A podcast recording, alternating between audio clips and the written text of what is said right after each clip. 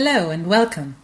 I'm Sarah King, and you are listening to my podcast, Wisdoms of the Pommes Buddha, on oddities of the British and German cultures and languages. Great to have you here. Ein oder nicht ein is a very small question. It makes a big difference, although it's only a small word. The word ein or a, the indefinite article in German, when to use it and when not to use it, and what famous person got that wrong. Stay tuned to find out more.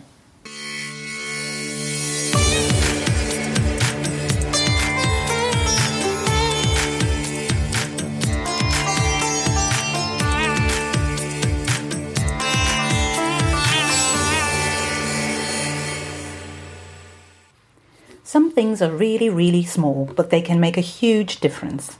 From a linguistic perspective, articles are such things.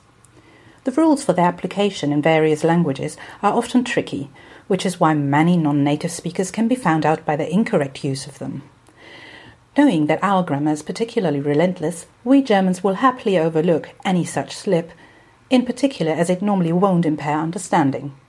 However, there are some exceptions. When John F. Kennedy gave his famous speech at Rathaus Schöneberg in Berlin in 1963, his blunder, Ich bin ein Berliner, went down in history as the jelly donut misconception. I'd like it noted that I strongly disagree with the statement made in the Wikipedia entry, according to which the figurative meaning of the sentence requires the indefinite article. The correct version would have been Ich bin Berliner, while this goof went widely unnoticed, it is a brilliant example of an error that has since become rife even among native Germans. I'm convinced that the Duden will one day rubber stamp Ich bin ein Lehrer as grammatically correct. However, dear non native speakers and lackadaisical Germans, it is not.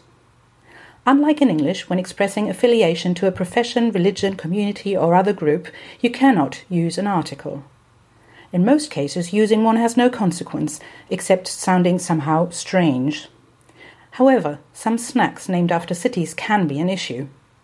Beware of turning yourself into a hot dog, Frankfurter, Nürnberger, or a hamburger, Hamburger. Simply do without the article, and it's clear that you are or feel like a citizen of the respective place. By the way, in Berlin, Berliner go by Pfannkuchen and Pfannkuchen by Eierkuchen.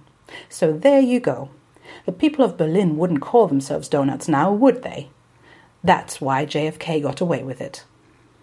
To learn what linguistic oddities you can get away with in England, come back next week.